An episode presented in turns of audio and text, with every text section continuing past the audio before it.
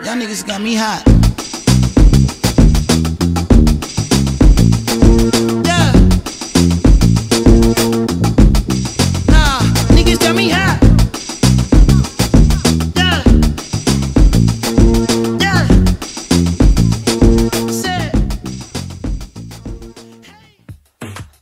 Franquicias, un sistema de negocios exitoso. Somos Surasi Evolución de Empresa y estaremos difundiendo y compartiendo con ustedes el sistema de franquicias, las ventajas, los beneficios, tanto para las empresas como para los inversores o los franquiciados. Hola, bienvenidos a todos eh, a un nuevo podcast de Surasi Evolución de Empresas. Mi nombre es Nicolás Surasi. Hola, ¿cómo están todos? Juan Manuel Contreras es mi nombre, ejecutivo comercial de, la consultora Surasi, Evolución de Empresas. Bueno, un poco el día de, de hoy queremos, ya en, en versiones anteriores hemos charlado de conceptos principales, por ahí de cómo funciona la franquicia, beneficios, ventajas. Hoy queremos apuntar un poco más al oyente que, que tiene un capital, que, quiere invertir, ¿no? Que, que no sabe por ahí, no está muy bien decidido de, qué rubro, de qué negocio o de cuánto capital invertir. Bueno, tratamos de bajar un poco a la realidad todo, todo lo que ya venimos charlando y llevarlo más a la práctica, ¿no? Perfecto, exactamente. Es el tema que vamos a, desarrollar hoy. ¿Qué tipo de franquicia o de negocio es ideal para vos? Eh, para vos, este que decía Juanma, ¿no? El, inversor o el ahorrista que quiere iniciar un, un negocio.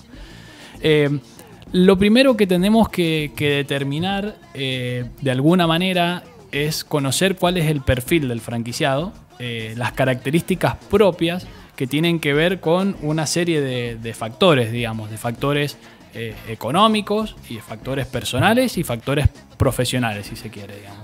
Sí, acá hay una realidad de que no toda franquicia es para cualquier persona, digamos. Entonces, en ese sentido, eh, determinar bien el perfil que condice con, con la, con la gestión que una franquicia requiere, yo creo que es fundamental, inclusive más que la rentabilidad en sí misma, porque en definitiva el modelo de franquicia es un modelo de negocio exitoso. O sea que todos los modelos de franquicias ya en principio son modelos rentables, que funcionan bien, que están probados y que sirven, que se pueden replicar en alguna otra zona geográfica.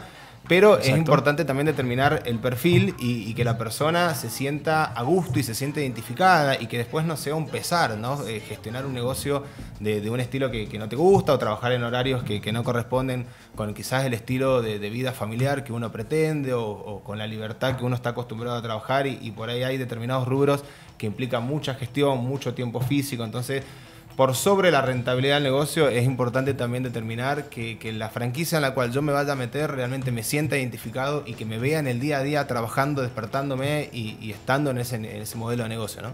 Totalmente, hay que, hay que visualizarse y uno tiene que pensar en, todos los pros y los contras que, tiene eh, sumarse a un determinado sector o, una determinada marca. Eh, y esto que, digamos, yendo más a lo, a lo puntual de lo que comentaba Juanma, en la determinación del, del perfil, de, de tu perfil como franquiciado, eh, una de las primeras cosas que tenés que determinar es cuáles son tus objetivos personales. Bien, Juanma de- decía, eh, cuál es tu intención respecto del desarrollo tuyo personal o eh, el cumplimiento, si querés hacer un negocio de manera complementaria a lo que estás haciendo, si contás con el apoyo de tu familia, si contás con el apoyo de tus amigos, si vas a hacer un negocio, un emprendimiento solo, eh, de qué manera tus objetivos personales se alinean eh, con el modelo de negocios que vos querés encarar o de qué manera vos podés complementar tu perfil o tu, o tu- esta, este objetivo de crecimiento personal eh, con la parte del negocio, ¿no? Eso sería una... Exactamente, y un poco en línea con lo que decís de si encaro el negocio solo, si me apoyo quizás en un familiar, en un amigo o un socio, está bueno también determinar eh, el socio, ¿no? Porque muchas veces la gente necesita un apoyo quizás hasta psicológico más que de capital, digamos, no de juntar capitales, sino que, un apoyo de alguien que, esté, que lo acompañe en la gestión, que tome decisiones en conjunto, que eso también es fundamental y sobre todo, si vamos a elegir un socio, estar alineados en, en los valores, ¿no? Exactamente. Más que quizás en las competencias técnicas, porque en definitiva todo lo que una persona sabe en algún punto se puede tercerizar, pero la confianza, la, la responsabilidad, el sentido de proactividad y básicamente los valores creo que son fundamentales al momento de elegir un, un partner ¿no? en, en un negocio. Desarrollarlo con, con alguien que, que compartamos estos, estos valores es fundamental. Y parte de, de estos eh, objetivos personales que se juntan con, con los objetivos profesionales, saber estas características que comentaba Juanma. Yo me voy a sumar a un negocio de gastronomía. Si me voy a, sumar a un negocio de gastronomía, estoy dispuesto a dedicarle la cantidad de horas que requiere ese tipo de negocio. Eh, si es un negocio de gastronomía, dentro de gastronomía, es un, un formato más de cervecería, de cerveza artesanal, como puede ser el, el botellón que tan amablemente nos, nos recibe en su casa. Eh, o otro sector, saber si estamos dispuestos a trabajar de noche, los fines de semana, eh, feriados. eh, hay que determinar, hay que analizar muy bien porque est- este es un ejemplo muy típico. Cuando uno quiere iniciar un negocio, sobre todo los, perfiles de inversores más jóvenes, eh, quiere tener el bar propio. O uno cuando quiere tener el negocio o el bar propio, lo que piensa es eh, juntarse con los amigos, en pasarla bien, en ser dueño de, de un bar con todo lo que eso implica desde el punto de vista de la motivación o de la diversión nocturna y demás. Y no tiene en cuenta todo el otro sacrificio que se tiene que hacer para que el negocio funcione, porque no solamente juntarse con los amigos a tomar un trago o una cerveza, sino que implica otro esfuerzo y otro, otro nivel de dedicación muy importante. Sin ir más lejos, la cantidad de empleados que un negocio gastronómico quiere, que en Argentina no es un tema menor, digamos, tener una gran cantidad de empleados en Argentina es un riesgo y es una gestión también que, que implica estar y, y tener una ex- experiencia, digamos, relaciones humanas, digamos. Entonces hay modelos de negocio que requieren quizás hasta este, un- una dotación nula de empleados que lo puedes manejar de manera digital o bien con uno, dos o un gastronómico que ya estamos hablando de estructuras mucho más grandes. Entonces en ese sentido también es importante determinar en qué estructura de empresa yo me quiero meter, ¿no? Exactamente, ahí eh, eh, eso es un factor que está influyendo cada vez más y, y hay gente que a pesar de todo no, no, le, no le influye tener, eh, o sea, está acostumbrado a manejar planteles de, personas, digamos, eh, cada uno, como bien vos decías, tiene su, su propia visión respecto de, los sectores o de, la intensidad o, de- o de- el número de empleados, la dotación de personal que se requiera. Y otra variable, bueno, importante también es, el monto de la inversión, principalmente, ¿no? De, que es un poco también el filtro de cuando mucha gente viene y nos consulta las opciones o el abanico de posibilidades que nosotros tenemos, eh, el monto de inversión es, es un filtro muy claro en ese sentido. Y hoy se ha desarrollado muy fuertemente con, con tema pandemia y demás lo que se llaman franquicias low cost, que son franquicias económicas que con 300 mil, 250 mil pesos ya la puedes desarrollar y después, bueno, el espectro es amplísimo, ¿no? Hay franquicias de hasta 400 mil dólares, 500 mil dólares. Eso depende, por supuesto, de, la magnitud del proyecto, pero hoy se ha consolidado muy fuerte este tipo de franquicias express o franquicias low cost, que inclusive son muchas veces franquicias de autoempleo, ¿no? De una misma persona que puede desarrollar un negocio sin necesidad de contratar a alguien más y que realmente son rentables. Sí, y eso lo que permite también eh, en el podcast anterior, si, si no lo escuchaste, te invitamos a escucharlo. Estuvimos con, Sara González. eh, nos comentaba ella eh, de su visión personal de la importancia de diversificar las inversiones y este tipo de negocios low cost o, express eh, de alguna manera permitiría tener inversiones en distintos lugares. O son modelos de negocio que tienen requieren una inversión moderada a baja eh, y de alguna manera da esta posibilidad ¿no? de tener más de un negocio o de invertir en un negocio más otras inversiones financieras o, o de otro tipo que permita diversificar las inversiones que de alguna manera disminuye el riesgo o las posibilidades de eh, tener baja rentabilidad, digamos. Más allá de que no hay diversificación factible en una pandemia, digamos, es muy difícil Sí, poder difícil. realmente eh, mitigar el impacto de una pandemia, pero sí, la realidad es que hoy diversificar es un poco mitigar el riesgo general de, de la cartera de inversión, ¿no? Sí, totalmente. El contexto actual, por supuesto, que, que de alguna manera uno siempre trata de disminuir el riesgo y, y ir a lo más cierto, pero estamos en un contexto que, que ya habría que hacer futurología para saber cuál es el cuál, qué es lo que va a pasar o, qué, o cómo sigue todo esto.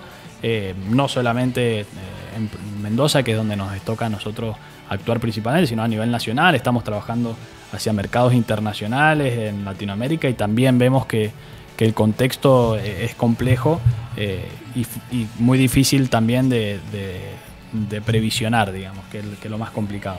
Entonces, bueno, hasta acá lo, lo que tenemos como definición de, perfil del franquiciado, objetivos personales, objetivos eh, profesionales, saber cuál es el, monto que, vamos a invertir y de alguna manera determinar si lo vamos a hacer eh, de manera individual o, con sociedad o con un amigo y, demás. Pero además de, esto, hay otros factores que también son importantes que, tengas en cuenta al, al momento de elegir un negocio o de embarcarte en, en un negocio de, de- una franquicia o, de lo que sea, eh, como por ejemplo la cercanía o, aspectos geográficos.